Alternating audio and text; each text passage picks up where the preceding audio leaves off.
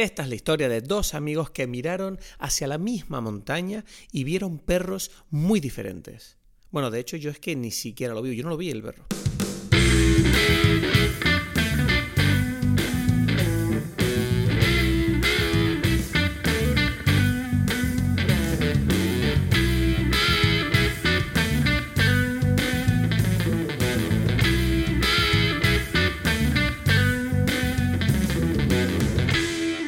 Hola a todos, bienvenidos a Dime Peli. Mi nombre es Cristo Casielo, estoy aquí en Tenerife como siempre. ¿Quién falta? ¿Quién falta aquí? Y estoy aquí yo desde Berlín, Edgar Ponte. Grande Edgar. Eh, bueno, ya que nos hemos quitado esta presentación, ¿no? La, de todos los días, la de todos los episodios. Cuando en realidad llevamos tú y yo hablando casi. ¿Cuánto llevamos? Media hora hablando. Eh, de cosas, de la vida, ¿no? Del y ahora es que estamos poniendo a grabar ahí. ¿Y qué decimos, no? No, es que llegó un punto que estábamos tú y yo hablando de la vida y de todos los problemas y de, y de mí y de ti y de todo. Y dije, mira, tenemos que empezar a grabar. Me da igual si al principio del, del podcast hablamos otras cosas y luego hablamos de la película. Yo hay, a veces me pregunto, digo, ¿tú crees que a la gente le interesaría, bueno, a la gente, los cuatro gatos que escuchan esto les interesaría a lo mejor que habláramos de vez en cuando así como normal, así, sin tener que hablar de cine? Bueno, yo siempre, ah, mm, no sé, no, sin tener que hablar de cine ya empiezo a, dudar, digámoslo así. Bueno, para eso tendré que hacer mi otro podcast que tengo ahí en, a medio a medio coser. Exacto, sí, claro. Digo yo. Sí. Bueno, entonces, si te parece, yo te voy a proponer dos cosas. Lo primero, vamos a hablar de la película dentro de un momento, pero antes quiero comentar, como siempre, un par de noticias así rápidas, así para saber qué opinas tú, porque yo tenía ganas de saber tu, tu punto de vista. Eh, vamos a seguir hablando de los Oscars, porque los Oscars están calentitos este año, yo no sé qué pasa, que, que, bueno, eh, han, anunciado, aparte lo de Twitter que comentamos en el episodio de antes, eh, ahora es como que los Oscars este año tienen ganas de cagarla más, tengo la impresión, de verdad. O sea, supongo que te has enterado, ¿no? Que han dicho como que, bueno, que hay ocho candidaturas, o sea, ocho premios que no los van a meter en, el, en la gala en directo, sino que los van a grabar antes y los van a editar ahí como, van a meter como las piezas. y, la, y bueno, la gente de la academia, que bueno, los, los, premios que no quieren meter creo que son maquillaje, edición, eh, banda sonora. Banda sonora eh, y después están que sí cortos y tal. Cortos, mejor corto, mejor documental, mejor production design, como que esto tú lo conoces, mejor sonido. Todas no, production design no, production design está. No, aquí lo dice. Bueno, en el artículo que tengo aquí de AV Club ponen que Best ah. Production Design no está. Ah, debe ser que lo. Debe ser que. O sea, va a estar eh, grabado aparte, no en el No, yo sé, yo sé. Pensé que. O sea, si eso es así, tengo la sensación que lo agregaron luego, porque la lista que yo había visto vale. Eh, eh, era, o sea, era más que todo lo de, lo de cortos documentales, cortos de ficción. Mejor eh, edición, mejor maquillaje y peluquería, mejor banda sonora, que eso me sorprende, mejor banda sonora. mejor corto animado, mejor corto de live action y mejor sonido y production design. Entonces, todos estos premios, claro, se supone que, bueno, la gente del mundillo, ¿no? La gente de de tanto de la academia como de las uniones, esto que hay en, América, la gente es muy intensa, ¿no? Con esto de, la, de los unions, ¿no? De, los profesionales del, arte del cine, ¿no? Pues que al parecer hay una especie de, bueno, es que dicen que hace un par de años lo intentaron hacer y como que les hicieron cambiar de idea porque se enfadaron demasiado. Y ahora al parecer, pues obvio que la, la recepción de la noticia no ha sido para nada positiva por parte de la gente involucrada y yo creo que también por parte de, incluso la misma gente que no se quedó fuera, ¿sabes? Que es como, bueno, o sea, o damos los, todos los Oscars o qué es esto, ¿sabes? Porque hay Oscars que no, son, no están en, en directo y dicen que esto es como una cosa que quieren hacer para mejorar un poco el ritmo de la gala, porque dicen que están preocupados con el tema de las audiencias, porque el año pasado dicen que fueron los Oscars menos vistos, casi de los menos vistos de la historia, ¿no? Pero yo creo que, ¿qué quieres que te diga? También es que el año pasado fue el COVID, o sea, no, no sé, la gente igual no estaba de humor para estas mierdas, no lo sé quizás también. ¿Qué opinas tú de eso? De, la idea esta de que haya que. O sea, esta distinción que se hace entre dar el premio en directo y darlo en, falso directo. O sea, ¿tú crees que es una cosa importante o lo importante es el premio, da igual cómo te lo den? Mm, no lo había pensado desde ese punto de vista. Mira qué interesante las preguntas que haces tú. Gracias. A, veces, a veces tengo un hervor de inteligencia. Ah, o sea, sí es importante salir y no. Mm, sí, porque para eso que no haya nada en, broma, ¿no? ¿Sabes? Es como que obvio que es interesante salir, ¿no? Claro, es que, eh, no sé, sí, o sea, digo yo que, tú y yo siempre decimos lo mismo, ¿no? Lo de que los premios en el fondo dan igual, pero es que yo creo que lo único que importa de los premios es tener ese momento de reconocimiento tanto del, del mundo profesional y del público, ¿no? Y yo creo que si les quitas eso es como que ya es como que el premio, para mí, el valor del premio se diluye. No sé si es que es una estupidez este pensamiento, pero tengo la sensación, ¿no? Un poco sí, un poco sí. Pero, eh, o sea, sí. o sea, a mí me parece como muy fuerte que, en estos premios, por ejemplo, una, o sea, el hecho de que la categoría de, de, de montaje, edición esté fuera es como muy absurdo, ¿sabes? Bueno, y mejor banda sonora. Me sorprende. exacto, exacto, exacto. O sea, es como... que vamos por parte, pero la, eh, o sea, montaje, o sea, si, si, si eso no lo pones, como que bueno, no, no sé. No, no tienes ningún tipo de interés por el cine, entonces. O sea, yo podría entender mejor documental corto, de mejor corto, exacto, que son como, son como mini películas, lo quieras o no, que dices, bueno, tampoco es que la gente a lo mejor se vuelva loca con los cortometrajes, excepto obviamente la gente que hace cortometrajes porque son... Mm, ¿Sabes? Todo el mundo dice, no sé, no, sé si me equivoco, pero tengo la impresión de que el mundo de los cortometrajes siempre se ha considerado como protocine. Son como sitios donde los cineastas se dan a conocer para poder algún día hacer una película. Aunque, sé, aunque yo conozco a gente que dicen que... Yo conozco a gente que dice que les gusta hacer cortometrajes y que no quieren hacer largos. Es como, ah, bueno, no sé. Eso ya es como una cosa que se escapa de mi... De mi para mí es raro porque, porque de verdad no, no, no, no es que no sea posible, pero sí no tiene, el, no tiene el mismo... Por alguna razón, que no la puedo describir, porque por ejemplo, un capítulo de una serie hmm. que dure 20 minutos puede ser una... O sea, hay muchas, muchos capítulos de serie que son mejores que, que una película, ¿sabes? Y eso sería como un corto, pero, pero por alguna razón. No, es lo mismo. no, pero no es lo mismo. Ahí te tengo que parar porque un capítulo de una serie puede ser increíble, pero no será, o sea, estoy casi seguro que jamás será el primer capítulo, el que es increíble. Será el que es cuando ya conoces los personajes y las historias están desarrolladas de una manera que el contexto del episodio funciona de una manera mucho más poderosa. Lo entiendo, pero, pero hay unos que son, que viven en sí mismos, ¿sabes? Que son, que son increíbles en, en, en eh, eh, como, como cosas cerradas. No, no son la mayoría. O sea, tú me estás diciendo que esos episodios de series increíbles, tú a una persona que no ha visto la serie le pones solo ese episodio y le va a funcionar igual que una persona que ha visto la serie antes.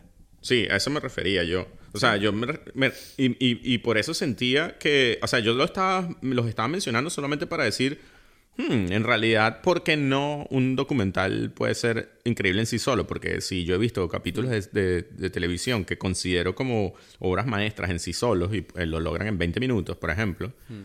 eh, entonces yo, yo mismo me estaba como que convenciendo allí usando ese argumento de que, ah, quizás no tengo tanta la razón, pero... Pero no los... O sea, pero entonces habría habría la posibilidad de, qué, tipo de obras están allí o no. No lo sé. O sea, mm, por eso, pero digamos que esa es una conversación secundaria, pero primaria sería lo de la edición, ¿no? Si la edición, no te parece importante, entonces como que apaga ya los Oscars y ya no veamos esto, ¿sabes? Sí.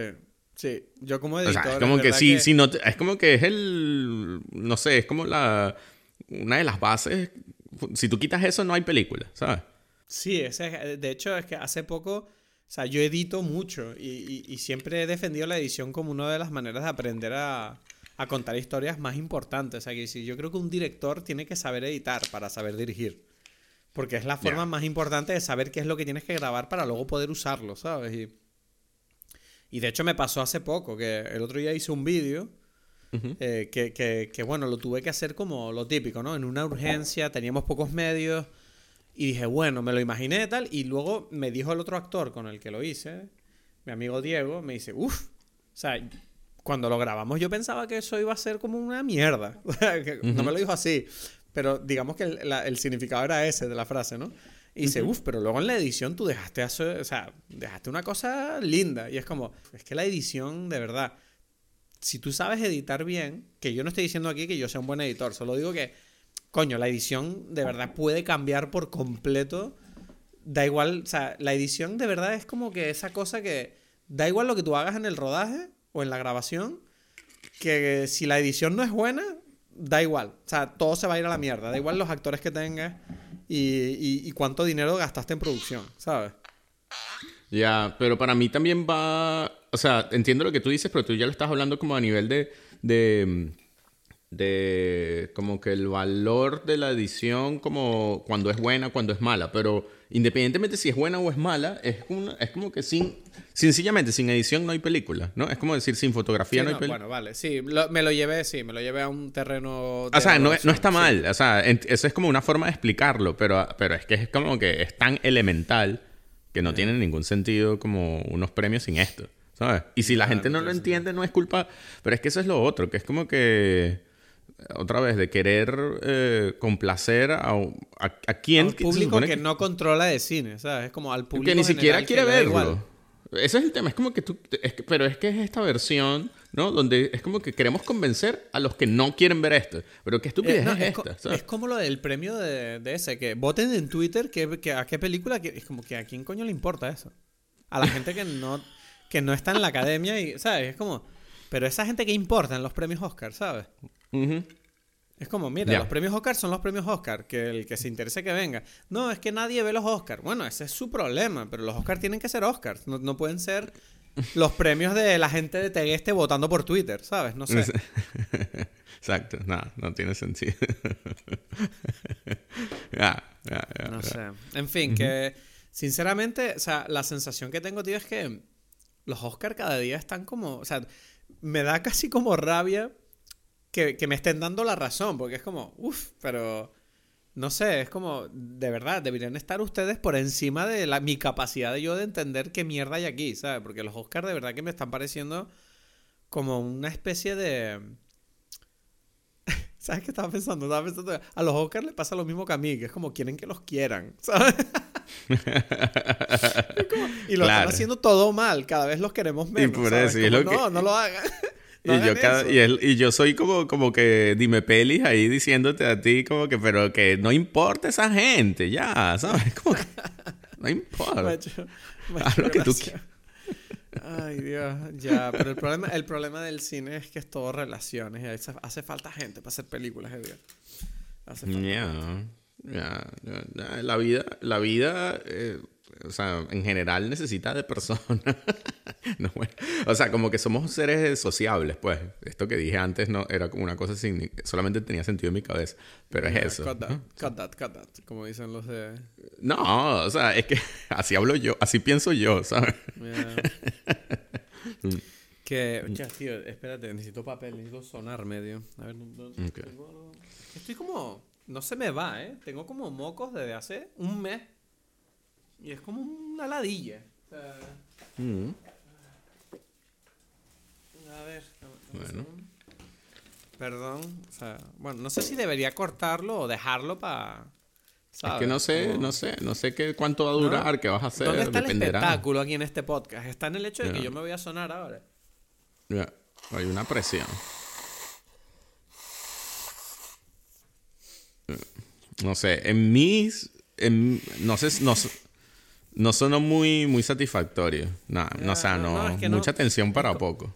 Es como que tengo la nariz bloqueada, pero no hay, no sale nada. Es una cosa demasiado extraña. No sé, tengo, a veces tengo la impresión de que es el COVID que me jodió de alguna manera, porque de verdad que yo te comenté que me silba la nariz cuando respiro. Mm, no sé, no, no me lo hayas comentado en pues, realidad. ¿Sabes cómo me di cuenta? Escuchando los episodios de Dime Pelis, cuando estoy editándolos me oigo mi pista y digo, ¿qué coño es ese ruido? Y me di cuenta que se oye como un silbido y soy yo respirando. Y a eso a mí antes no me pasaba. O bueno, no sé, o por lo menos yo no lo oía. Y ahora es como, mierda, ¿por qué, ¿por qué pasa esto? ¿Sabes? Y es como que es verdad que me cuesta respirar. Mm, mm, entiendo, no sé. Ya eso se, se, escapa de mis, de mis capacidades. Pero entonces, ¿qué? ¿Entonces hablamos de la película o qué? Sí, vamos a hablar hoy de The Power of the Dog. Esta película dirigida por Jane Campion. Que, que bueno, que es una de las películas que más, eh, ¿cómo se dice? Más ruido está haciendo, ¿no? Eh, alrededor de los Oscars este año. Eh, creo que es la película que tiene más nominaciones, no me, si no me equivoco. Creo que sí, junto con Dune o algo así. Exacto. Y, bueno, es una película que todo el mundo, bueno, la crítica la ha puesto excelente. Y todo el mundo da como favorito, bueno, eh, a esta película para ganar los grandes premios, tanto de actor, mejor película, eh, mejor banda sonora, etcétera, ¿no? Que bueno, banda sonora ya sabemos que no es un Oscar importante, no lo van a poner en live. No. Pero, pero, puede que lo, pero puede que lo gane igualmente. O sea, The Power of the Dog no hace distinciones, quiere ganar todos los premios. No. Entonces, bueno, no sé, vamos, si te parece, quieres que haga la, introducción y entramos en la película, porque yo creo que hay que hablar de esta película que, que uff, aquí hay cosas, Edgar, que tengo demasiadas ganas de hurgar tu cerebro. Es interesante esto. Dale, dale, dale. Sí, hay que hablar, hay que hablar. Montana, 1925. Los acaudalados hermanos Phil y George Burbank son las dos caras de la misma moneda. Phil es impetuoso y cruel mientras George es impasible y amable. Juntos son copropietarios de un enorme rancho donde tienen ganado. Cuando George se casa con una viuda del pueblo, Rose, Phil comienza a despreciar a su nueva cuñada que se instala en el rancho junto a su hijo, el sensible Peter. Muy bien. Está bien, me parece que esa crítica hace lo que, lo que tiene que hacer. Que, sinopsis, sinopsis. Eso, sinopsis. es una crítica. que sí, perdón. El arte de la sinopsis que se desarrolla aquí. Mm, Entonces. Bueno, eh, dime, ¿quieres que, bueno, no sé, te, te doy yo mi setup y me dices qué opinas? Eh, ¿Quieres que te dé como un hueso así? O di, o di tú qué opinas. Sí, no sé, exacto. Di, hablemos algo, no sé. No me gustó la película. Ya tengo que decirlo. O sea, yo ya ahí tengo. De verdad que me siento. Tú sabes que a mí, yo soy una persona muy insegura y cuando, cuando una película que tan aclamada eh, no me gusta, yo me siento mal porque digo, bueno, ¿será que soy tonto? No sé, yo no entendí, o sea, algo no conectó conmigo aquí de esta película porque todo el mundo le gusta y a mí no y, tengo, y tengo que admitir que, que en mi entorno he preguntado y a, mucha gente tampoco le gustó. Entonces, claro, tengo curiosidad por saber si a ti te gustó. No sé, yo, yo, la, yo cuando, cuando la vi, yo la vi hace tiempo en realidad. Y la vi cuando, cuando estaba el... O sea, cuando tenía COVID, ¿sabes? Entonces, eh, no sé, como que fue una película que quedó... Perdona, tenemos que decir una... Me gustaría apuntar una cosa y es que cuando dices cuando tuve COVID, para la gente que nos esté escuchando y no lo sepa, tu experiencia con el COVID fue bastante dura. Sí, bueno, se puede decir, alguien puede decir eso. bueno, no, yo siento que tú lo que vas a decir tenía relación con eso, pero bueno, me callo. Entonces, ¿qué decías? ¿La, no, no, no, en realidad no. Solamente, solamente sí tiene que ver en el sentido de que estaba allí y no sé, no, no era como lo, o sea, no estaba como 100% metido en la película, ¿no? Sino que la vi y recuerdo que me, me, pareció que estaba bien y poco más, ¿no? Y quedó allí, ¿sabes? Como la vi, está bien, punto, ¿no? Y es una película que desde ese momento hasta hoy se ha mantenido como en mi cabeza, claro, el hecho de los, de los de las nominaciones y tal, que está, tiene tantas nominaciones, me hace como reevaluar ese visionado. Entonces, así como pasó que, comentamos con lo de Don't Look Up, que fue como que a mí me dio más o menos igual para no, me, no gustarme. Y cuando fue nominada a Mejor Película, dije, esta película es una mierda. ahora sí. ahora lo sé. ¿No? Con, Power of the Dog es distinta la experiencia. Es como que esta película me parecía que estaba bien y, y entonces es como, pero, ¿qué opino yo cuando, si es así la mejor película del año? Y, y, me, y me pongo a como a rumiar y, y digo, no me molestaría, ¿sabes? No me molestaría para nada si, si esa película es la mejor película, si alguien lo dice, ¿sabes? No me, no me siento incómodo, no digo, pero ¿qué vas a hablar tú de esta mierda? No sabes nada, no, ¿sabes? Digo, bueno, bueno, quizás tienes razón, ¿sabes? Y es algo que cada día que pasa, me, en ese sentido, cada día que pasa la película me gusta más y mucho más, ¿sabes? Vale, pues explícame por qué. Porque yo tengo que decir que. O sea, no. no, en serio, quiero saber. Quiero saber cómo, la, cómo ves tú la película en comparación con cómo la veo yo. Porque yo cuando vi la película. A ver, también es verdad que igual hay cosas personales en juego aquí. Porque es verdad que cuando empieza la película. Vemos a estos dos hermanos, ¿no? Que claramente son dos personas muy distintas. Tienes a uno que es como una especie de tipo como duro, un poco bully, ¿sabes? Un poco como agresivo, que, que, que, él, él, vive la vida y se mueve por el mundo con sus propias normas. Y tienes a, a, este otro tipo, ¿no? Interpretado por Jesse Plemons, que es como más sensible, educado, tranquilo. Y claro, yo sentía como que él le hacía como a pesar de que se nota que le tiene respeto porque es su hermano y quiere hacer como equipo, al mismo tiempo yo tenía la impresión de que en cualquier momento este tipo, Benedict Cumberbatch, eh, podía como hacerle atacarlo, ¿sabes? Como, o, despreciarle de alguna manera. Bueno, le está diciendo todo el tiempo, le está diciendo que me mira fatso, como gordo ahí de mierda. Exacto, exacto. pero, pero yo siento que era, o sea, siento que era al mismo tiempo como ataque y al mismo tiempo como eh, esta es mi forma de decirte que, hay confianza entre tú y yo, ¿sabes? Hay como un síntoma de... Sí, sí. Pero al mismo tiempo es lo que tú dices, que es como un poco como ridiculizarle, ¿sabes? Al mismo tiempo. Entonces, claro, yo tenía una tensión viendo la relación de estos dos al principio, porque yo me identificaba mucho con, con Jesse Plemons y me sentí muy incómodo viendo la película, porque yo sentía como que... Ah, tenía la impresión de que este tipo le iba a joder sobre todo cuando el tipo ya se, se bueno, se enamora y se casa con, con esta tipa, ¿no? Con Kirsten Dunst. Y él odia a esa mujer, por el motivo que sea.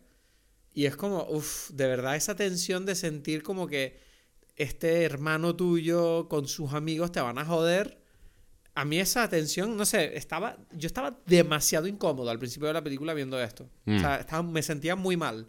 Entonces esa experiencia no fue agradable. Yo no sé si tú sentiste algo parecido.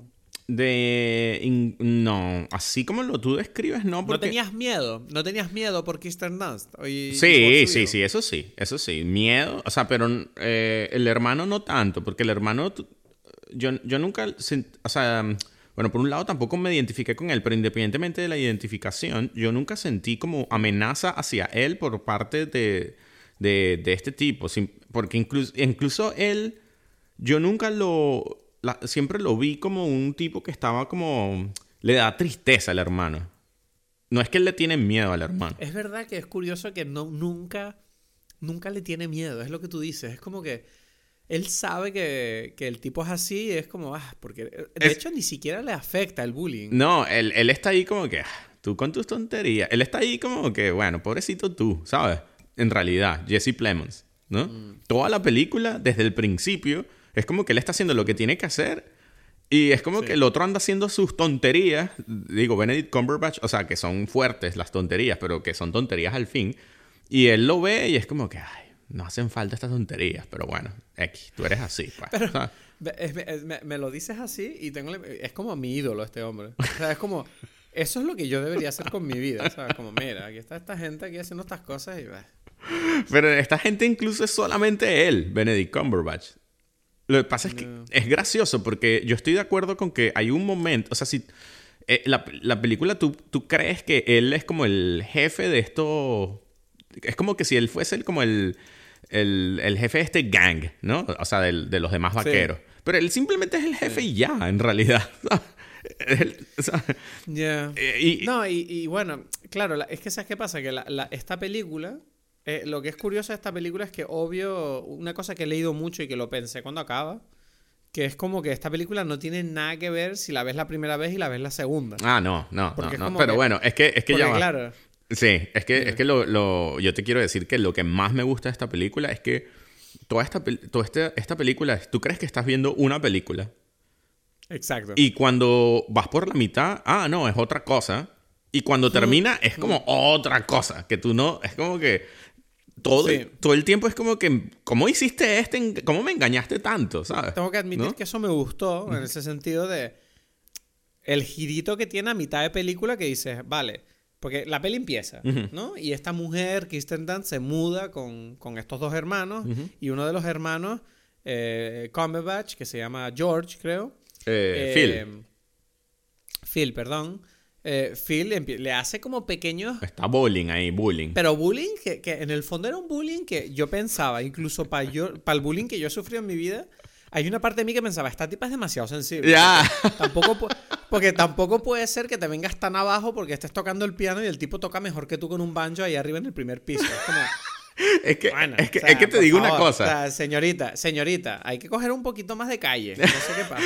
pero, pero te digo una cosa este tipo, este, este tipo, no, esta película tiene como algo gracioso.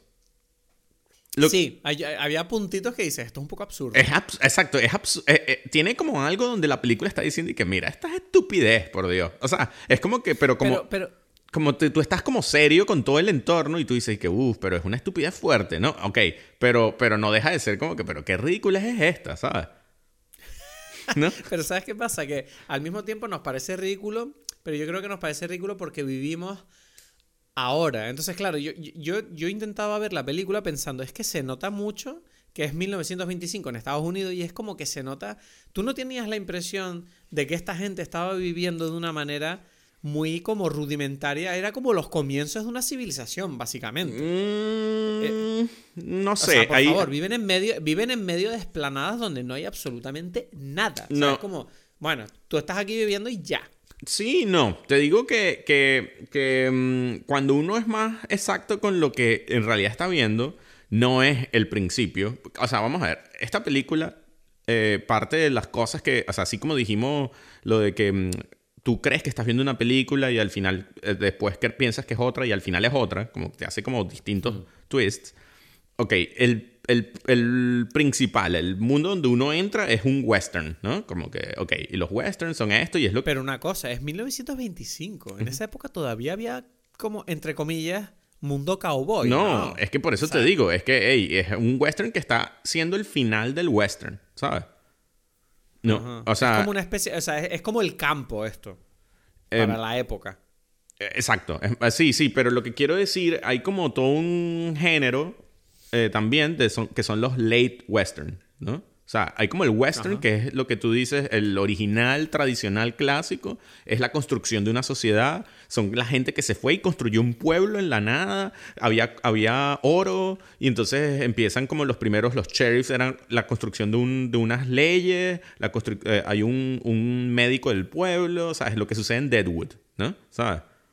Mm, no he visto Deadwood, pero bueno, entiendo. O, sea, y, así hay millones de películas y por eso se tienen que enfrentar con los indios. Los indios son, ¿sabes? Son salvajes, son los, los, nativos de esta región y, y, ellos están como llegando a este, como si fuesen extraterrestres que llegan a un planeta totalmente nuevo con otras reglas y que se las tienen que, intentan construir ahí una nueva, un, o sea, colonizar, ¿no?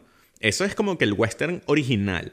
Esto no es un mm. western original, sino que es un, un, western tardío, que también los hay muchos. Y los western tardíos son los westerns donde la persona, el, el, el, el personaje que, que, funciona en el western original, ¿sabes? Un tipo duro. O sea, este tipo sobrevive, sobrevive en Marte, ¿sabes? Llegamos y mandamos gente a Marte y estos tipos, ¿sabes? Es como otra vez los extraterrestres, pues, ¿no? O los es como que, ¿qué es lo que tengo que hacer ahí? Hay que comer, no sé, estas cosas. Es como un hombre de los de antes. o sea, es eso. Es como que la versión más básica es como un salvaje, ¿sabes? Que construyó, gracias a él se construyó toda la civilización, ¿sabes? Claro. Sin, sin estos tipos no existe esto, ¿no? Entonces, los, los westerns tardíos lo que, lo que cuentan es la historia de cómo estos personajes, una vez que ya está la civilización, ya no sirven porque ya están allí, ¿sabes? Es como que bueno, ya, ya, ya no. O sea, estas personas, o sea, digamos que son personas que necesitan dificultades para poder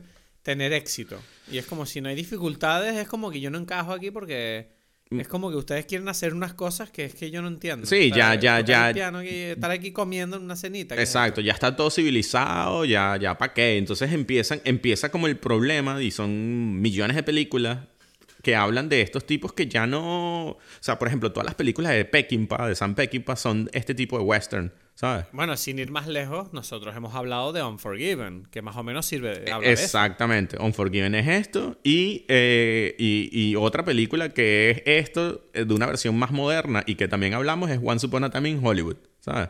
Es verdad, es verdad. Y Once Upon a Time in Hollywood... No me había dado cuenta que Once Upon a Time in Hollywood es básicamente un. No es un late western, como dices tú, es un late. No sé, es un late. pero es que, es que sí. Es que, late hippie movie. Eh, eh, sí, pero es un western porque en realidad, o sea, por eso se llama Once Upon a Time. Que todas las Once Upon a Time son westerns, ¿sabes? Ajá. O sea, él está haciendo como el, el, el, el, el guiño a Once Upon a Time in the West. Tiene todo el sentido del mundo, ahora que lo dices, por cómo es Tarantino y cómo es la película. Esto Exacto. Lo y en el episodio de Once Upon. ¿Cómo? Esto lo dijimos en, la, en el episodio de Once Upon a Time. Sí, sí, hablamos de estas cosas más o menos. Hablamos de estas cosas. No dijimos que era un western, ¿sabes? no, pero no dijimos. bueno, no recuerdo eso, pero sí. Y, y, otra cosa, es un western porque Hollywood es en el west, ¿sabes? Claro, claro. Entonces es como que e, eso está allí.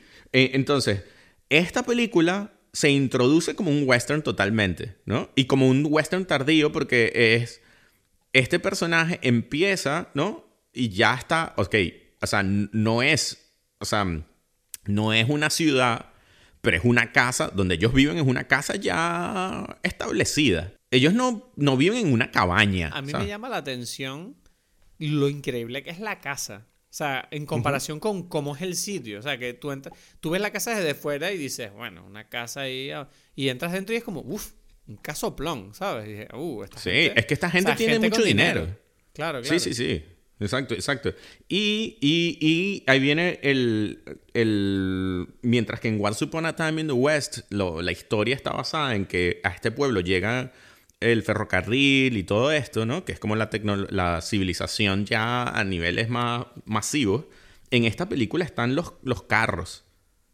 ¿Sabes? Como que llegan. Claro, hay un momento que sale el coche, sí, ahí sale un coche y yo dije, ah, ok, o sea, se nota que no es 1900, ¿sabes? Hay algo aquí de, modernidad, pues.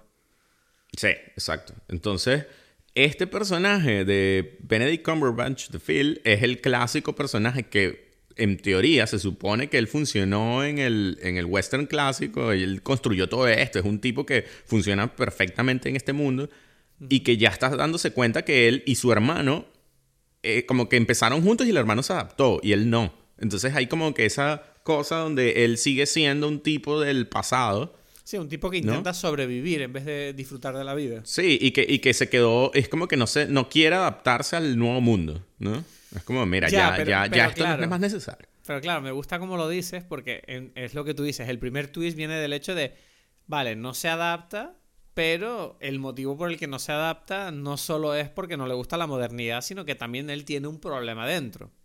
Exacto, exacto. Es como que él no se puede adaptar porque él nunca ha estado en paz consigo mismo. ¿sabes? Claro. Bueno, entonces. dime. Eh, no, porque es que eso, eso, eso es como que fundamental en toda la, película, porque tú te das cuenta que esa, es esto, este, este, es el centro de la historia. Es que él está, él está como queriendo decir que el problema es los otros, es, es esta cosa cuando él tiene un problema sí o sí, porque, porque él, eso, bueno, se enamoró de este tipo, que fue el que lo... Bueno, o sea, em, ya lo revelaste, pues, que el tipo es gay, pues. ¿Sabes? Vamos a decirlo. El ya, ya, Hay que detenerse un segundo a decirlo, porque es como la gran revelación de la película, ¿no? que le gusta, le gusta mamar huevo al tipo, pues.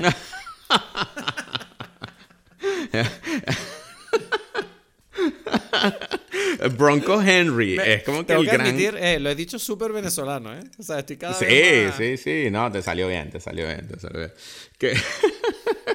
y como lo dijiste venezolano, es algo así como que se entiende, es aceptable, pues, la, gente, la gente de Canarias me odia.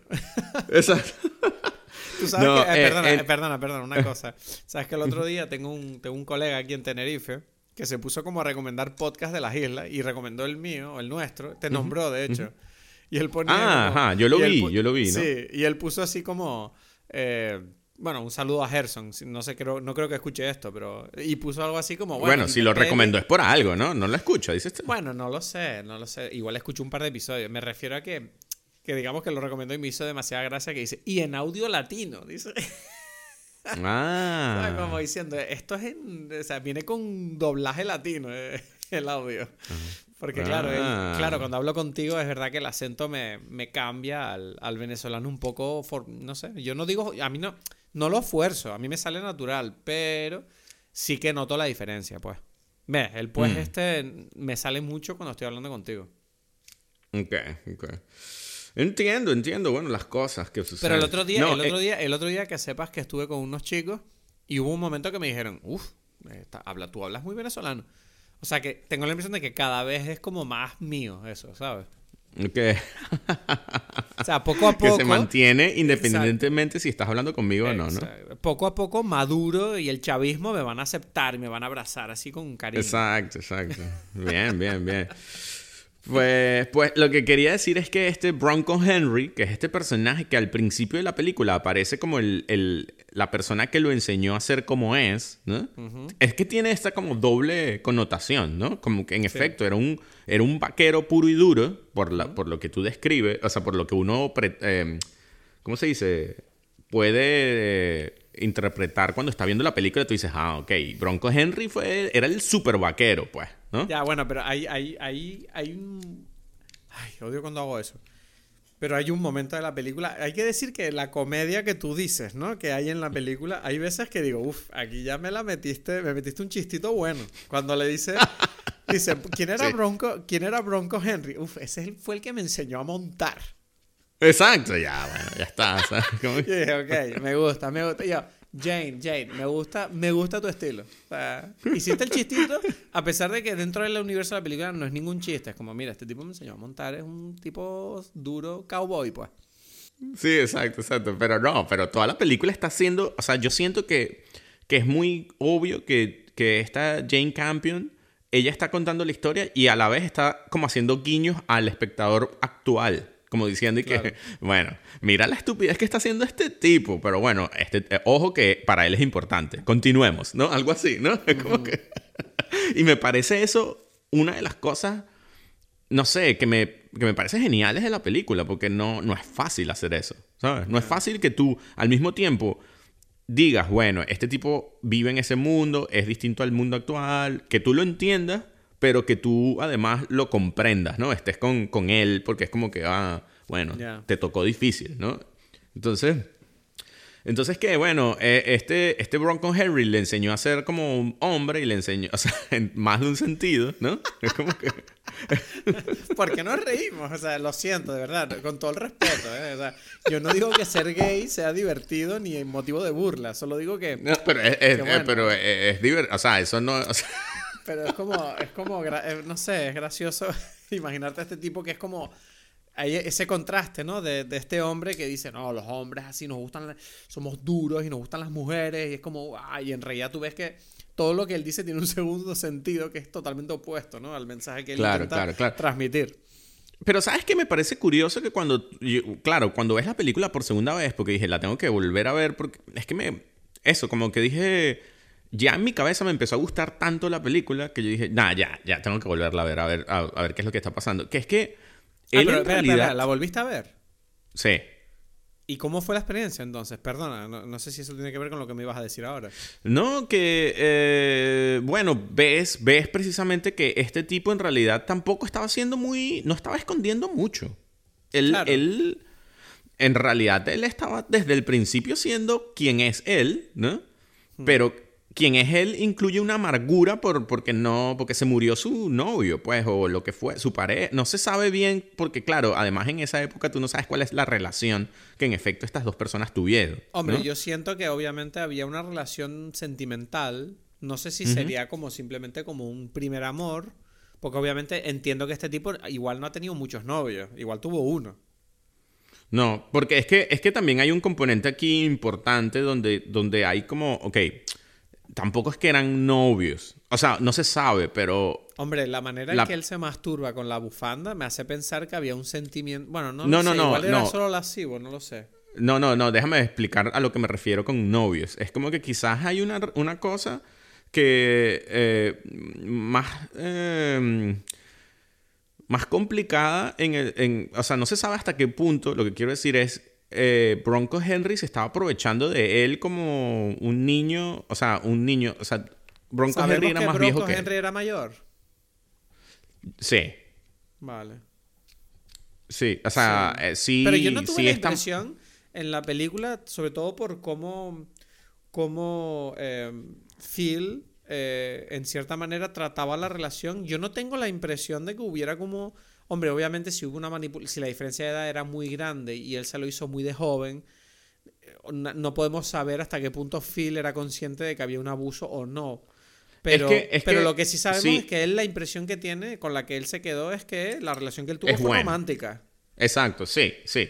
Pero, pero bueno, es un romántico complicado. Y yo siento que lo que él, en principio, que es el primer twist que da la película, es donde más, más que el hecho de que él sea gay o no, que es un twist, pero no es el, el twist, es cuando la película de repente se convierte en una película donde él está como queriendo seducir a... O sea, tú sientes que, que él está trabajando al joven para, ¿sabes? Como para tener, o sea, sí, para tener sexo con él, ¿no? Para aprovecharse y manipularlo. Entonces empieza con, o sea, como que la película te abre como que el discurso donde es posible que eso fue lo que él vivió con Bronco Henry. Y es la forma en que él entiende cómo, funcionan estas cosas, ¿sabes? Pero una pregunta, ¿tú crees que él se quería, o sea, a él le gustó Peter desde el principio? ¿O crees que fue una cosa que él dijo, ah, mierda, estando ya el Peter en la casa, dijo, mierda, a lo mejor yo puedo llevarme de otra manera con este chico? Exacto. No, yo creo que es eso, que es como que lo vio como una oportunidad. Dijo, bueno, ya que estoy aquí, este tipo parece que yo puedo, si yo muevo mis, mis piezas bien, o sea, es como que él dijo, ok, ahora yo soy Bronco Henry, pues, ¿sabes? Sí, era como un ciclo que se estaba repitiendo, ¿no? Exacto, y es como que él dijo, ah, eh, ahora me toca esto. O sea, porque él, él al principio le cae mal, de verdad. O sea, y creo, claro, es un... Al, principio él le molesta por esta... Mm, lo típico, ¿no? Que es como, ok, este tipo que es todo afeminado aquí, afeminado está mal, porque él no, o sea, en su mundo, ¿no? Entonces él tenía esa molestia, esa como que actitud de rechazo a esta persona que quizás es más parecido a lo que él quisiera hacer, pero que él no hizo porque, porque Bronco Henry lo tomó y lo convirtió en la versión que le gusta a Bronco Henry, ¿sabes? Pero mi pregunta es, eh, o sea, no podemos asumir, o sea, el hecho de que Peter, el hijo de, de Kirsten Dunst, sea tan afeminado, pero la película no te da a entender que él sea necesariamente gay. No, no, no, no, no. O sea, eso es un. Eso es algo que a mí me parece interesante. Porque la película. En el mundo de la película, en ese segundo twist, en ese primer twist, digamos, yo pensé, bueno, él es. él será gay. O sea, como que. En comparación, o sea, como que las, las cosas que te está diciendo. Pero la verdad es que no se sabe, quizás no. Pero no se sabe. No. Tengo, que, tengo que admitir que la escena donde al principio ¿no? de la película, cuando Phil se burla de las flores de papel que hace Peter, y de hecho como que le hace, le hace bullying automático, ¿no? Como, como que él no puede aguantarse y decir, mira, esta, esto es una gilipollez porque soy un hombre y esto no puede ser. Me hace gracia la reacción de Peter. O sea, eso era muy cómico que él, su forma de lidiar con el bullying y el estrés es, bueno, voy a salir fuera a hacer un poquito de hula hop. ¿Verdad que lo hace?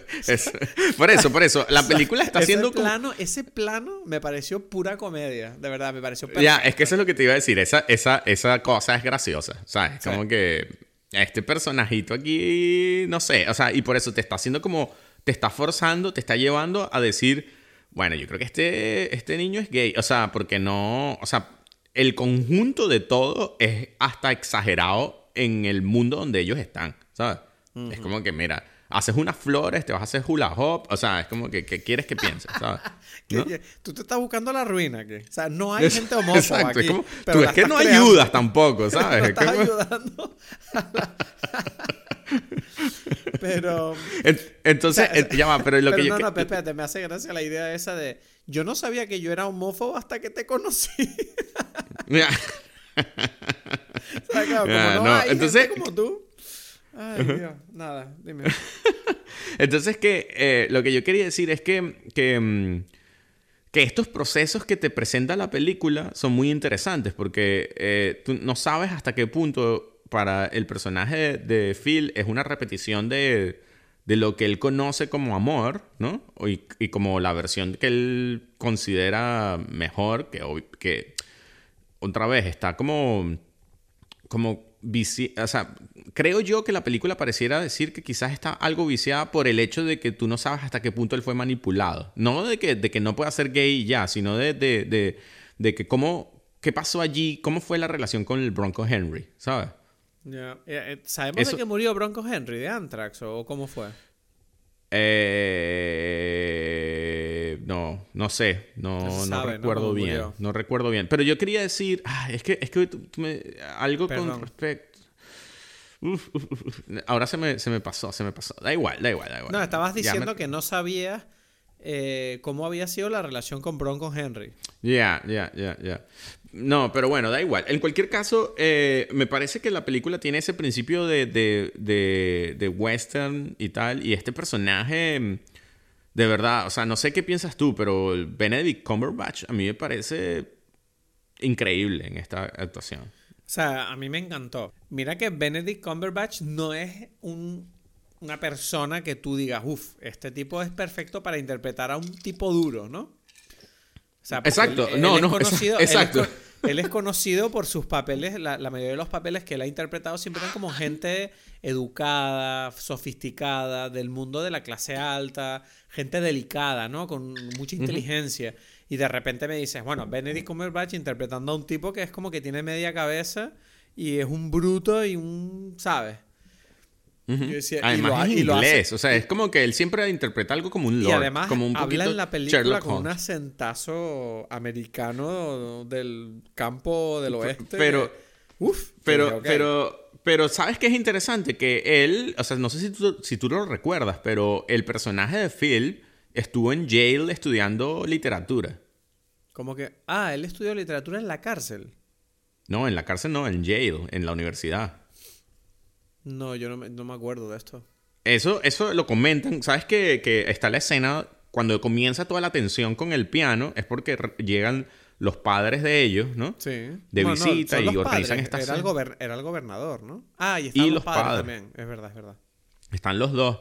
Y entonces ellos le ellos comentan, pero es verdad que, que, tu hermano estudió en Yale y tal. Y dicen, sí. Entonces él dice, ¿y qué? ¿Qué es lo que hace? ¿Que a los, a los vaqueros les grita ahí en griego o en latín o qué? ¿Sabes?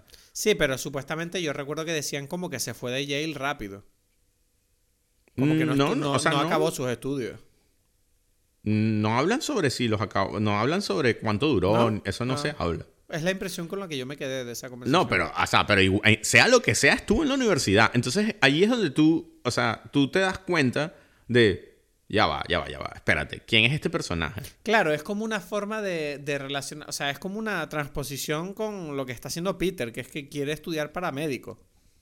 Exacto, entonces tú de repente te das cuenta de que es que no es que él, no, o sea, toda la película te está diciendo y que miren o sea, y por eso es un poco gracioso. Es como que, mira. ¿Tú crees que él este renegó de su futuro para encajar eh, en este mundo? Mm, mm, o sea, ahí viene el tema. No se sabe qué fue lo que produce el cambio. Si es por su amor por Bronco Henry, si es porque Bronco Henry lo, lo, lo, manipuló, lo que sea. Ellos como que obviamente se pusieron a trabajar en esto porque fue lo que ellos... O sea, no sé. Pareciera que es una familia que tiene dinero, ¿no? Bueno, no, no solamente pareciera. Si él estudió en la universidad es porque tenía dinero. ¿sabes? la, familia le, permitió eso. El hermano está mostrando que él, eso, la casa, todo te está diciendo, esta, este tipo no tiene por qué estar haciendo esto. ¿Sabes? Mm. O sea, y, también la película, eso, esa es como que la última pieza del rompecabezas para decirte, miren, este tipo está medio haciendo el ridículo con este papelón de vaquero, porque en realidad él no es, o sea, no es que era como los otros que son vaqueros y ya, o sea, todo el resto de tipos. él podía haber sido otra cosa, ¿sabes? Exacto. Y es como que, es más, él, eh, o sea, da la sensación y tú te das cuenta de que el hermano, como yo te digo, que le, tiene como una especie de lástima, es como que, como que pareciera que el hermano está viéndolo siempre con la cara de decir, ¿tú hasta cuándo vas a terminar con este showcito que estás haciendo? ¿Cuándo te vas a eh, ir a Broadway a a interpretar el papel protagonista de West Side Story. sí, exacto. es, como que, pero... ¿Qué es lo que...? Exacto, es como que, ¿qué está pasando allí? Y, a mí me da la sensación de que el hermano sabe que el Bronco Henry tiene una historia. No sé si es gay, pero sabe que hay como una historia con Bronco Henry, Ah, yo creo que él lo sabe. Yo creo que él lo bueno, sabe. Bueno, puede ser que... O sea, te estoy diciendo, el hermano sabe algo. No sé qué es lo que sabe. O sea, lo que la película demuestra es que el hermano sabe que que hay algo que, para él. Show, ¿no? No, no, eso, que es un show y que Bronco Henry es importante para él. Esas dos pero cosas. Por eso, pero por eso tengo la impresión de que eso es lo que justifica el hecho de que George no tenga miedo de Phil, porque él sabe que Phil en realidad es como, mira, tú lo que eres es un gay en el armario, ¿sabes? Y ya. Pero es que aunque no lo. Eh, o sea, yo este siento que. exacto, pero aunque. Aunque no fuese. O sea, mi punto es como que, aunque no fuese gay, es un show la cosa. O sea, imaginemos que, ah. quitando la sexualidad eh, del personaje, Es un show, la cosa de que de, ser como el, el tipo del oeste vaquero, ¿sabes? Porque es como... Tú estudiaste en Yale literatura y estabas haciendo, ¿sabes? Yo te conozco, mm. ¿sabes? Entonces es como que... Eso, eso hace como que esta dinámica tiene ese, ese, esa cosa interesante donde el hermano ya se cansó. Es como que, mira, si yo te digo algo, tú me vas a venir con una burlita, ¿sabes?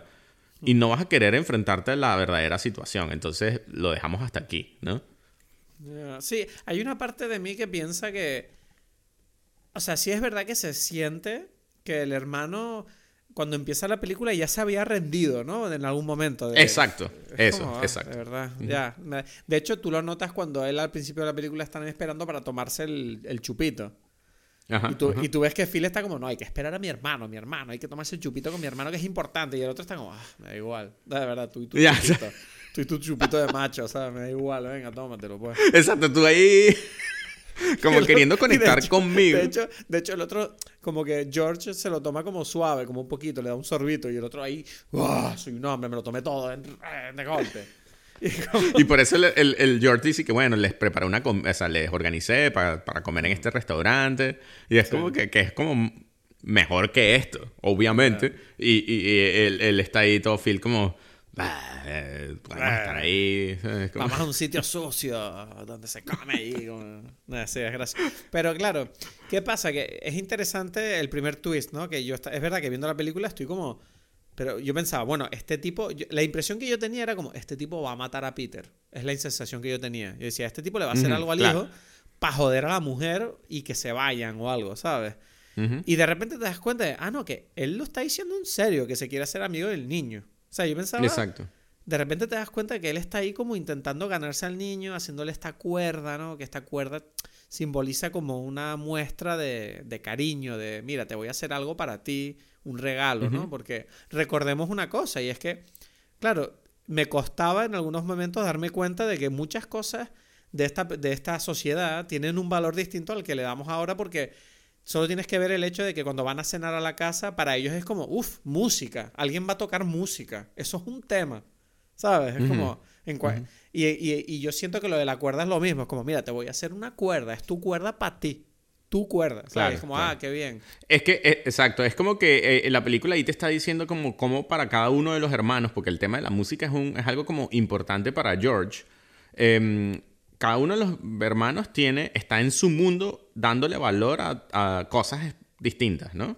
¿Sabes? Es como que uno le da lo de la música y tal, y el piano, y el otro a lo de la cuerda, ¿sabes? Y, bueno, entonces, claro, cuando empieza a relacionarse con, Peter, ¿no? Y a llevar, a enseñarle a montar y se lo lleva de paseo y tal, tú ves que surge esta relación.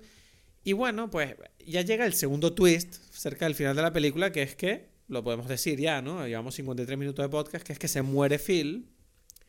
Y, y, la muerte aparece como un poco de repente, ¿no? Como que él tiene una infección en la mano, no se sabe muy bien qué ha pasado, y se muere. Y se muere además sin poder darle la cuerda a Peter, ¿no? Porque él termina la cuerda y se encuentra mal, pero es como que para él es muy importante poder darle la cuerda, pero no consigue hacerlo, y se va al hospital y se muere. Y entonces, claro, de repente ya es como que la película acaba y, te deja esa idea de, bueno, hay como una... No lo dice descaradamente, pero se entiende que Peter fue el que provocó su muerte, ¿no? Dándole, dándole estas pieles del animal muerto que eso le provocó el antrax y el antrax le entró por la herida mientras él preparaba la cuerda.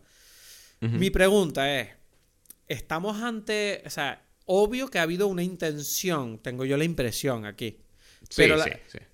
Pero, pero claro, Paulina me decía, viendo la película, dice, claro, pero es que esto fue un plan de la madre y el hijo. Y yo decía, ¿es un plan de la madre y el hijo o solo del hijo? Porque claro, la madre vendió las pieles. Sí, no, entiendo, entiendo, pero eso es algo que sucede que ayuda a la situación, pero... Para que él, eh, para que Phil usara las pieles que le iba a dar Peter, que son pieles de un animal muerto, él, tenía que no tener pieles y esas pieles son las vendió la madre porque no sé, no sé por qué la madre vende las pieles en realidad, porque se obsesiona con eso. ¿A ti te queda claro? No, es, como para quedar bien con los indios, no sé, es como una cosa así como... Sí, hubo una cosa, ahí hubo como una historia paralela que no, no, no sé, no, no, pero es eso, es como que, es porque ella como que quiso quedar eso, quedar bien como, como que mira, porque Phil había dicho que no se le vendieran nada a los indios, ¿sabes? Mm. Y entonces ella hace como esta cosa de los indios están pidiendo algo y es como que, mira, te damos las pieles estas, pues, ¿sabes? Como... Y entonces, entonces, ¿qué pasa? Que Phil se queda sin pieles con las que no podía ya hacer la cuerda. Y entonces Peter le ofrece esta, estas pieles que no le dice dónde las sacó. Pero tú me estás diciendo entonces que Peter se fue a buscar este animal muerto para conseguir esas pieles, para tenerlas preparadas, para joder a este tipo. Sí, exacto. eso lo hizo obviamente con ese plan. Para proteger a su madre, ¿no? Porque sí, porque la película comienza. Exacto, la película comienza con un voiceover de eh, eh, Peter diciendo como que, bueno, yo tengo que proteger a mi mamá o algo así, no sé. Eso no me acuerdo, pero me viene bien que me lo digas, claro. Sí, sí, sí, sí. O sea, él, él comenta eso, como que incluso creo que lo habla después con, con Phil, como que como que bueno, uno tiene que ser capaz de, ¿sabes? Hacer cosas así por si, si tienes que proteger a tu madre y tal, o no sé qué. Es como que sí, sí, tienes que hacerlo. Incluso el, como que el Phil hasta lo confirma, ¿sabes? Como que lo que tengas pero no te parece, pero yo tengo la impresión de que cuando Phil se hace amigo de Peter, él deja de maltratar a la madre. La madre es como que también es que Sí, la madre se quedó mal pegada allí, ¿sabes? Se quedó mal pegada hasta un punto que dices, bueno, es que la madre también tiene un problema, ¿no? Porque tú la ves que la madre, por ejemplo, al principio de la película, se viene abajo rápido. O sea, es como, ok, yo, yo entiendo que esta mujer tiene una vida difícil, perdió al marido o algo, no sé. Pero igualmente ella tiene sus propios problemas. murió. Ya, ya, ya. Sí, sí, sí. Em, hay como una... Es que no sé, como que qué es lo que pasa con la madre es interesante, ¿no? O sea, porque es un tema de la razón sí. en, que, en que hay algo allí, ¿no? Que, como que no termina de, estar claro porque parece como, dices tú, como muy poco la actitud de... de, o sea, que por, por este supuesto bullying del que el otro tipo le esté tocando el banjo mientras ella está tocando el, piano, suena como que mucho, ¿no? Como mucha reacción. Sí, porque el resto, en el resto de la película tampoco vemos tanto bullying. O sea, que si vemos que hay mala actitud y malas miradas, pero tampoco tengo la impresión de que este tipo esté intentando joderla activamente, ¿no? O sea... Sí, él ve que ella bebe, entonces es como que... Y se burla de ella, que de hecho en la escena donde ella bebe y él como que hace como un ruido, ¿no? ¿Cómo era eso? Está silbando ahí la canción. Se pone a silbar, ¿no? Sí, se pone a silbar la canción y ella mira así y se vuelve como medio, bueno, la, la afecta pues, pero... Exacto. Pero, pero, no sé, eh, eso, eso ves, otra vez siento que era como un poco cómico, ¿no? Porque era como... Sí, sí, sí, sí. esta, señora loca que está viviendo en el único callejón que hay en todo este desierto. Hay un solo callejón, ¿sabes? Y está bebiendo en ese callejón escondido, ¿sabes? Sí, sí. Es que, es que te digo, te digo, y a mí algo que me, que me gusta también de la, otra vez, del universo cinematográfico de esta película es como su conexión con lo que yo, o sea, para mí es como Hitchcock esta cosa del personaje, de que ella está ahí como que escondida ahí bebiendo y aparece como desde arriba en una ventana y como la figura del Phil ahí silbando, ¿sabes?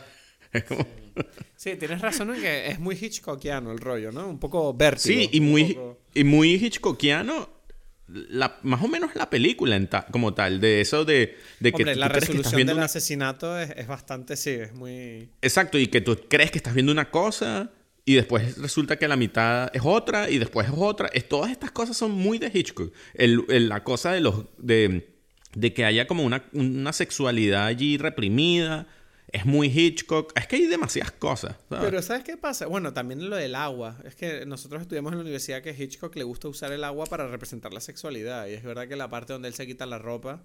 Que por cierto, un desnudo integral de Cumberbatch ahí, bien duro. Ese actor ahí comprometido. Pero igualmente, esto, esto es para las mujeres que nos estén escuchando. Que, pero que, dices que, no hay suficientes penes en el cine. Ahí, ahí hay el buen pene, a mí, pues. A mí me gusta que, se baña ahí con, con lodo, ¿no? Sí, bueno, pero eso yo no lo entendí. O sea, que si supuse que. yo no, lo entendí. yo no le di más importancia que al simple hecho es como, bueno, ¿será que es bueno para la piel, no? no. No sé, o sea, es que hay como un tema de... O sea, hay una, hay un, una situación con el baño, que es como que... Mm. Porque al principio el hermano le dice, ¿por qué no te bañas aquí en el... Tenemos una bañera, ¿sabes? No tienes poquitito, un lago. Él va, él va, al baño de los homosexuales, porque tú ves que Peter acaba ahí, en el baño ese también. Es un sitio donde van los homosexuales. Yo no sé qué pasa. No, eh, por eso, pero es que hay distintos niveles de esto. Es como que por un lado está el baño de la civilización, que él nunca quiere usar. Después está el baño donde están todos los otros tipos bañándose, ¿no? Sí. ¿Sabes? Y después está el, el o sea, me refiero, el, la parte del río que todo el mundo usa y él tiene como su parte secreta que, que a la que llegas si te metes por unas, unos árboles ahí que él como que escondió, ¿no? Y en, la que se mete... fauno lo llamo yo. y en ese, en ese, en ese huequito que curiosamente descubre también eh, Peter por, porque lo descubre, ¿no? Porque es como que. Y es un sitio, es un sitio que está hecho para ellos. Exacto, y ahí. y ahí... que solamente ellos descubran ese sitio. No sé. Bueno, bueno, pero es que eso, eso es el, el nombre de la película, que es como cuando él le dice lo de. No, es que Bronco Henry, cuando él veía estas, este, no, estas montañas, él no solamente veía montañas, y él le dice, sí, no, veía el perro. Y es como que, ¿qué? ¿Tú ves el perro? Sí, yo también lo veo. Es como que. Entonces es como. Phil también es ah, fácil ligar con él, ¿no? Si solamente hay que ver el perro, es como, bueno, si alguien ve el perro es que está con. Ya, ya, me gusta. Tú eres de los míos. O sea, esta es la señal Pero ya secreta. va, ¿tuviste es el la perro? señal secreta. No, a mí me costó. O sea, lo vi. No, no, lo, yo tampoco lo, Bueno, Paulina sí lo vio. Fue Paulina. Ah, no, pero ya va, ya va, ya va. No, no, ya va una vez que te dicen que es un perro, sí. Yo lo vi después de que me lo dijeron, ya, ya, ya, lo sé. Pero o sea, yo no antes. Me acuerdo, yo no me acuerdo si, si, No, yo antes de que dijeran nada no lo vi. No. Nah, ese es el. pero Paulina sí, es, lo que te estoy diciendo. O sea, Paulina me dijo. Ella no lo vio antes, lo vio cuando se lo explicaron. Bueno, pero es que en la peli no lo explican. Dicen, mira, ya, Sí, en la peli él dice, es un perro. Sí, pero no te dice dónde está. Te dice, mira, hay un perro. No, pero ya, pero eh, cuando eh, lo que quiero decir es cuando él dijo eso, yo sí lo vi inmediatamente. Bueno, yo no, ¿vale? Me lo tuvo que enseñar Es que tú eres muy, muy, muy macho. Y yo es que soy muy hombre, yo. Yo soy muy straight. Soy muy hetero. Yo soy muy hetero. Tú, y que yo, tú dices, yo jamás he visto ese perro nunca y nunca lo voy a ver. ¿sabes? Dice que es perro. ¿Eh? se acaso un lobo, pero no es un perro eso para mí. Y en, cambio, y en cambio a mí me dijeron, ahí hay un perro. Y yo que, ay, yo también estoy viendo el perro. ya, de un precioso. ¿Qué te iba a decir? O sea, dime una cosa, tío. ¿Cuál es la bebida de esta película? Porque te digo la verdad, yo no me estuve fijando mucho en qué bebían los personajes. No sé si sale una bebida. Bueno, si sale, ¿no? Porque la mujer está ah, borracha todo el vale, tiempo. la whisky, la whisky, ¿no? Whisky. Sale whisky. o sea, la mujer está bebiendo, es parte importante de, del trauma de esta situación. Ahora, mm, eh, no sé, ¿tú estás bebiendo alguna cosa o qué? No, yo no estoy bebiendo nada. pero, bueno, yo, si estaba bebiendo, puede ser, no lo sé.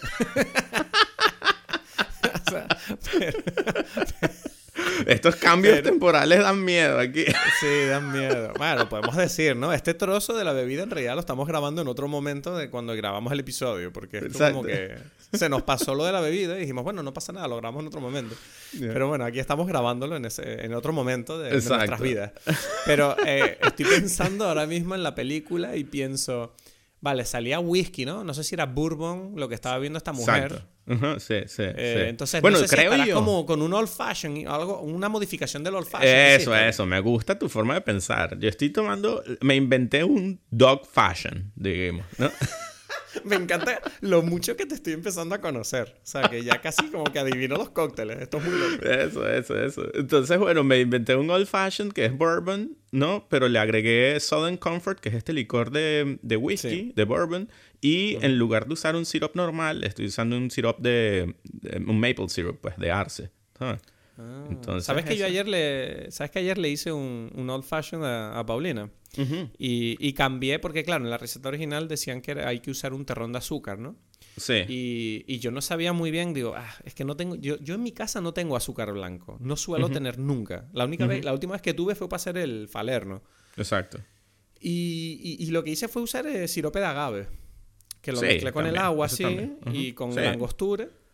Y quedó bastante bien. Paulina me dijo, un poquito menos. La próxima vez estaba muy dulce. Digo, ok, ok, ok. Paulina es una tipa dura. Le gusta, le gusta su old fashion, no demasiado dulce. Pero me quedó perfecto, me quedó perfecto. Sí, sí, sí. Es que en realidad este tema de lo, del terrón de azúcar del old fashion es algo que yo no sé hasta que... En realidad uno está haciéndose... O sea, lo que te, te hace... la receta original es hacer un sirope allí tú en vivo, pues, ¿sabes? Como que eh, disolver el, el terrón de azúcar en agua y bueno. Pero te lo puedes ahorrar simplemente usando un sirope, pues y ya está. No, no sé. Además, porque no sé si hasta qué punto uno quiere como los grumitos del azúcar, ¿sabes? Eso. No, es, que no, con el, claro, con el sirope de agave no, no, no tienes grumitos. y de hecho yo pensé, bueno, queda mejor, ¿sabes? Sí, exacto, exacto. Entonces, por eso, hazte tú tu propio sirop y, bueno, puedes ponerle ya modificaciones con respecto a ese sirop que tú le hagas. Sí, me, tengo que poner. ¿Sabes que, este fin de semana estuvimos, eh, bueno, este fin de semana no, a principios de esta semana estuvimos en, una casa rural eh, con unos amigos y, y, yo llevé la cajita así con mis cócteles, con cosas para hacer cócteles. Y la gente alucinó, ¿sabes? Como en plan, wow. Y yo, y, yo me sorprende cómo el mundo de los cócteles es una cosa que a la vez es tan sencilla, pero tan poca gente hace, ¿no? Es como... Porque el, conocí yo a un tipo ahí en la casa rural, que era el padre de una de las amigas que estaba allí. Y este tipo como que yo le dije, le dije, mira, te apetece, si te apetece. El tipo le gustaba mucho el ron, trajo una botella que yo te mandé por WhatsApp, que estaba bastante buena. El Botran creo que se llamaba. Estaba bastante bueno ese ron. Y, hice un, le, le dije, mira, ¿te gusta el ron? Yo si quieres te puedo hacer un cóctel con este ron que trajiste tú el Cornan Oil con este licor que hago yo el Falerno. Y él estaba así mirándome como, no sé qué es esto, pero bueno, vale, adelante. se lo hice, mira, el tipo se volvió casi adicto. O sea, dice, está demasiado rico esta mierda. y el tipo me preguntaba, como, ¿pero qué es esto del Falerno? Y yo, nada, es un licor que lo hice yo, tal. Y dice, pero la gente hace esas cosas. Y digo, bueno, no es tan complicado. O sea, yo pensando, es verdad que yo era como él hace seis meses. Pero luego lo piensas y es como lo más sencillo del mundo. Es como cocinar para beber. Es una cosa de verdad que es fascinante. O sea, me encanta esta iniciación que me hiciste. Muy bien, muy que, Bueno, pero mira, entonces, pero a ver, estamos hablando de la película y tengo que decirte que la conversación me está pareciendo demasiado interesante. Pero no, no, puedo decir que, que, la experiencia viendo la película para mí fuera la misma. O sea, yo no sé si es que estas películas son de esas pelis que igual es que yo me tenía que haber pillado con un cierto eh, ánimo, mood, pero yo viéndola tengo que admitir que a pesar de que vi los twists que me dejaron como medio desencajado, es que viendo la película, eh, la película se me hizo muy lenta y muy aburrida. O sea, por lo que te dije antes, ¿no? Porque, no sé, o sea, no me entra a mí este tipo de películas. Este es el típico caso de una película que yo soy capaz de decir, es que esta película está muy bien, pero a mí no me gusta. ¿Sabes lo que te digo? o sea, no me apetece. O sea, obvio que ahora mismo, por ejemplo, sí que podría volverla a ver solamente para decir, uff, vamos a fijarnos en los detalles del personaje de, de Phil. Para ahora sabiendo cuáles son sus intenciones. Pero sigo, no sé, es una película que siento que podía haber mm, logrado el objetivo de contar estas historias que estamos hablando de una manera tal vez un poquito menos, yo no sé si decir más entretenido o a lo mejor menos, no sé, se muy larga, muy larga se me hizo, de verdad. O sea, yo no sé, no me atrevo a entrar en detalles porque tampoco lo tengo claro, pero sé que muchas personas piensan como yo, que es como, uff, es una película que de verdad tienes que estar... O sea, si la peli conecta contigo, bien, pero si no conecta contigo es como no es fácil seguirle el hilo. O sea, no sé, o sea, no sé si me explico. Mm, no, o sea, porque. Eh, no. O sea, porque es una película que. No para en realidad. o sea, están pasando cosas todo el tiempo. Pero a mí se me hizo. No, pero se me hizo aburrido, tío. O sea. No sé, no sé. Pero no. Hay cosas que mm. simplemente a veces no. O sea. Yo cuando lo pienso digo, vale, ¿será que simplemente, mira, no, no todas las películas buenas me tienen que gustar? ¿Sabes? Hay películas que yo por mi forma de ser... No, no, exacto. eso eso es otra cosa. Entonces, claro, yo creo que aquí, aquí lo que me ha pasado es como yo termino la película y dije, uh, qué interesante, ¿no? Este giro de que en realidad la película va de esto y luego va de esto y luego al final está esta sorpresa final y tal. Pero aún así yo dije, mira, ya, pero es que este mundo y esta película no me interesa. Y, y, y yo no sé si yo tengo algo con el tema de las historias LGTBI, ¿sabes? De las de, porque recuerdo que, por ejemplo, Brockback Mountain, mira que incluso Moonlight también, Moonlight me gustó, pero fue como, no sé, hay algo que no conecta conmigo a este nivel que yo no sé si es que yo tengo falta de empatía o tal vez simplemente es porque, no sé, como no soy homosexual, a lo mejor no, no sé, no, hay un interés limitado para mí en este tema. No, no, no, Para mí no tiene nada que ver con. O sea, yo de verdad creo que no tiene yo hago la pregunta, no digo que eso sea así. O sea, yo no sé por qué. No, no, pero es que yo sé, o sea, es como que yo sé por qué, pero a la vez es como que. No sé. O sea, digo yo sé por qué, porque es como que sí, las películas son más rápidas. ¿Sabes? Es como que la mayoría de las películas de, son más rápidas, pero, pero, tampoco, pero tampoco es verdad. O sea, claro, yo, yo, yo veo muchas películas y veo películas, o sea, no veo, yo qué sé, no he visto la, la última de Spider-Man, no, no, he visto la, no, sé, hace falta que la veas, la última de Spider-Man. Da igual, pero el tema es que de verdad yo ya perdí el contacto con esas otras cosas, ¿sabes? ¿No? Entonces, eso también creo que influye, ¿sabes? ¿Qué cosas uno... ¿Qué es lo normal para uno? ¿No?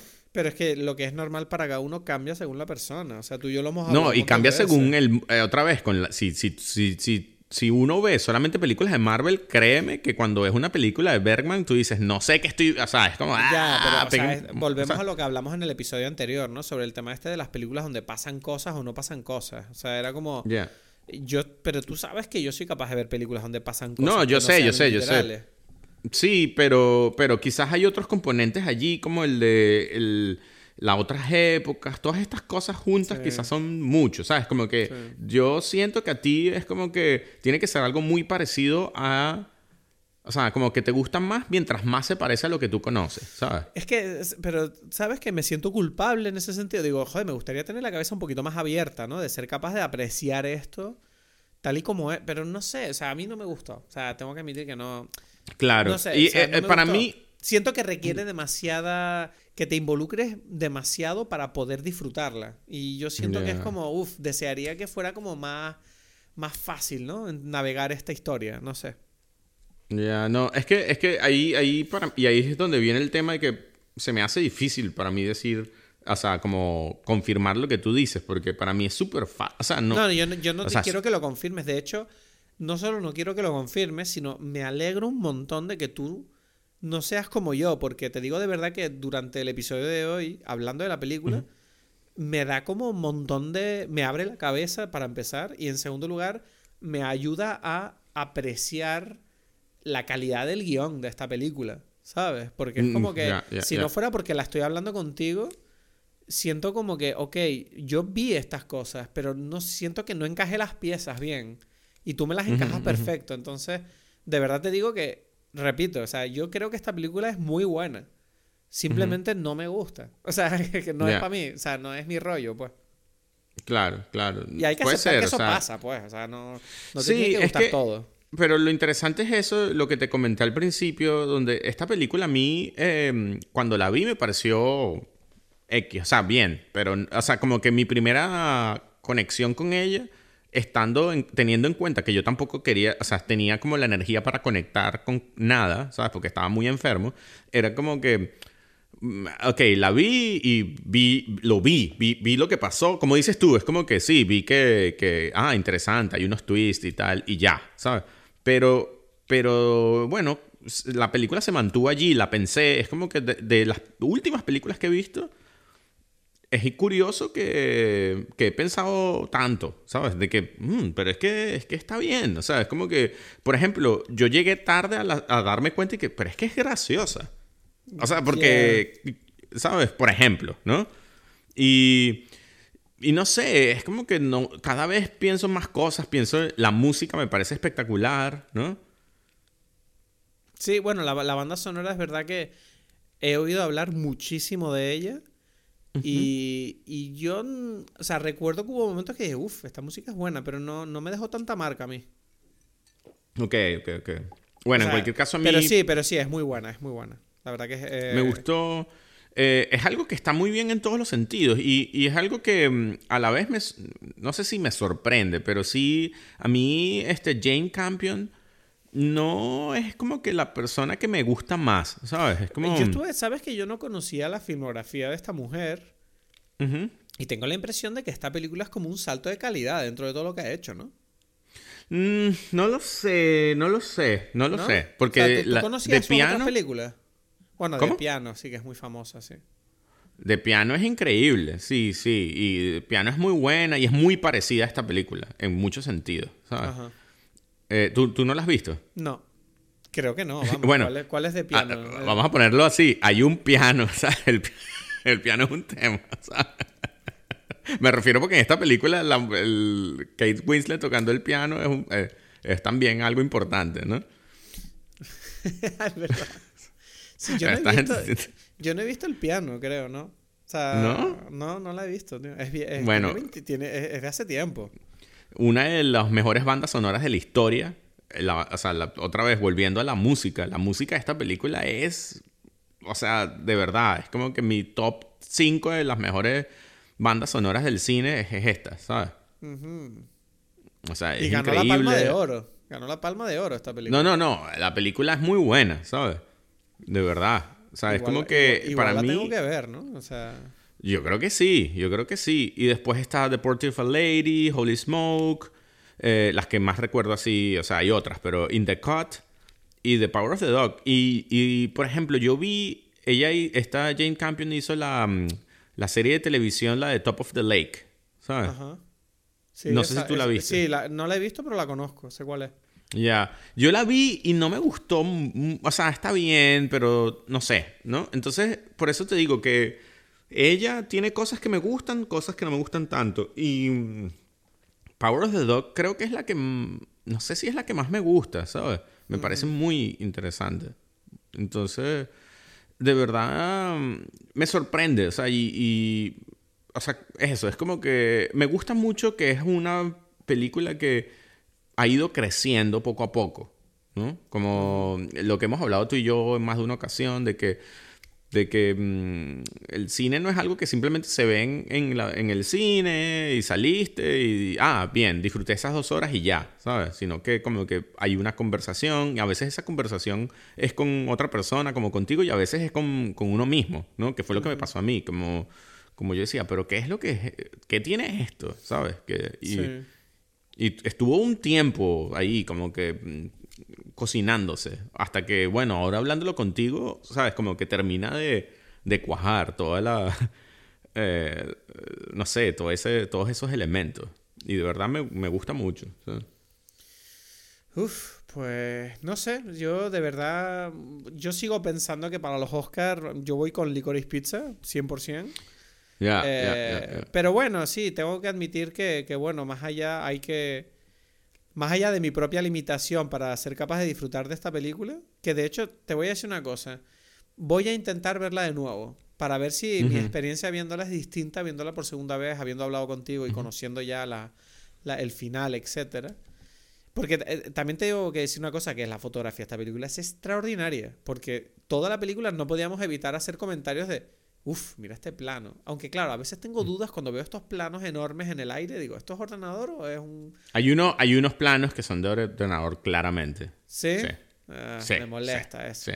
Claro, eso, sale el mucho, tren, ¿no? Eh, en, lugar de card, de card counter, ¿sabes? Que tú dijiste que ya, obvio, yo en esto sí lo vi yo clarito, ¿sabes? Como, sí, no sé, Yo, yo tengo ganas, tengo ganas de ver cómo, cómo... Tengo ganas de ver si ganará el Oscar. Tengo la impresión de que lo tiene Podría, sí, para mí, para mí es la... Yo diría que la favorita, sí. Bueno, es lo que dicen, ¿no? Es la favorita. Sí, sí. Para mí, o sea, no mi favorita, sino como la que si tú me, si tú me, o sea, yo siempre juego, por ejemplo, en el trabajo que hacemos como una apuesta de, de, de, de, todos los Oscars, de todos los premios y decimos y el que gana, no sé, tenemos cada año un premio. Oye, ¿cuándo, ¿cuándo son los Oscars? No lo sé. o sea, ¿tú crees que deberíamos hacer un episodio especial de los Oscars para hacer predicciones y luego, primer parte del episodio, hacemos todas las predicciones, hacemos un corte en medio y luego volvemos después de haber visto los Oscars y hablamos sobre nuestras predicciones? No lo podría, sé. Podría ser un episodio divertido, ¿no? Pero es que estamos hablando, llevamos como tres, tres episodios de nosotros hablando de que los Oscars son una mierda y ahora vamos a hacer un episodio del Oscar. No sé, hay algo raro ahí. No, pero bueno, hay que darle a la gente lo que quiera, a la gente le gustan los No, no, ¿quién dice que es broma, es precisamente... Es broma, Te estoy jodiendo, te estoy jodiendo. precisamente es lo que la gente no quiere. sabía, sabía que te ibas a enfadar cuando iba a decir eso. Ya, ya, ya, ya. No, este, mi favorita probablemente, o sea, yo lo he dicho, está entre Licorice Pizza y Drive My Car. Y, y esta me parece como una cosa sólida, ¿sabes? Como que está, eh, no sé, no, no, es la que, de todas las otras, quizás es la que me parece más lógico que, que gane, ¿sabes? Bueno, pues ya veremos qué pasa, ya veremos qué pasa. Bueno, tenemos recomendaciones. Yo tengo una recomendación para esta semana. Ajá, cuéntame. Yo voy a recomendar The Last Duel de Ridley Scott, que la vi hace poco. Y, tengo que decir que me gustó mucho. O sea, ok, eh, fui con las expectativas muy bajas porque tú y yo hemos recientemente hemos hablado sobre Ridley Scott, ¿no? Y hemos comentado esta idea de que tenemos por lo menos la impresión que yo tengo de Ridley Scott es que es un director un poco inconsistente en los últimos tiempos. Y fui a esta película pensando, bueno, igual no me va a gustar, pero bueno, Paulina la quería ver y tal. Y oye, yo me la vi y dije, mm, coño, una señora película, ¿sabes? Una película bien que funciona, ¿sabes? Me funciona, me gustó. Ya está, no quiero, no quiero hablar más de, de, ella, pero me parece una película que está muy bien y la recomiendo que, que sí, que es entretenida, divertida y, y, me parece que está guay la historia. O sea, véanla si, si les apetece. ¿Tú qué tienes? Ok, ok. Yo tengo aquí una película que pega muy bien con esta película, ¿no? Es otro western. Este caso, en este caso se llama The Sister Brothers. ¿La conoces? The Sister Brothers no me suena de The Sister Brothers es del 2018. El, el director es Jack Adiad, el que es el director de, mm, eh, A Prophet. Ah, vale. no, no, he visto esta película, pero sí había visto el cartel, que recuerdo que pensé, no me puedo creer que hay una película de Joaquín Phoenix con eh, John C. Reilly, ¿sabes? Que es como dos actores que, tienen filmografías totalmente opuestas, No, pero bueno, no sé si totalmente opuestas, pero entiendo por dónde vas. Pero, pero, o sea, que además hacen un western juntos dirigido por un francés, este tipo Jacques Audiard, que hizo Un Profeta, que es una de mis películas favoritas, ¿sabes? Sí. Y está guapa. Y que además... ¿Ah? Está guapa esta peli. Uf, es increíble. Es excelente, de verdad excelente, excelente. O sea, no, o sea, bueno, Joaquín Phoenix. Es que, es que todo es, o sea, todo... Hombre, si está yo no tendría que Phoenix, es que hay que verlo, ¿sabes? Porque yo Joaquín no, pero, Phoenix es de los actores que pero, Pero también John C. Reilly. Pero también John C. Reilly. Eh, también Jacques Diard. O sea, ¿tuviste un profeta?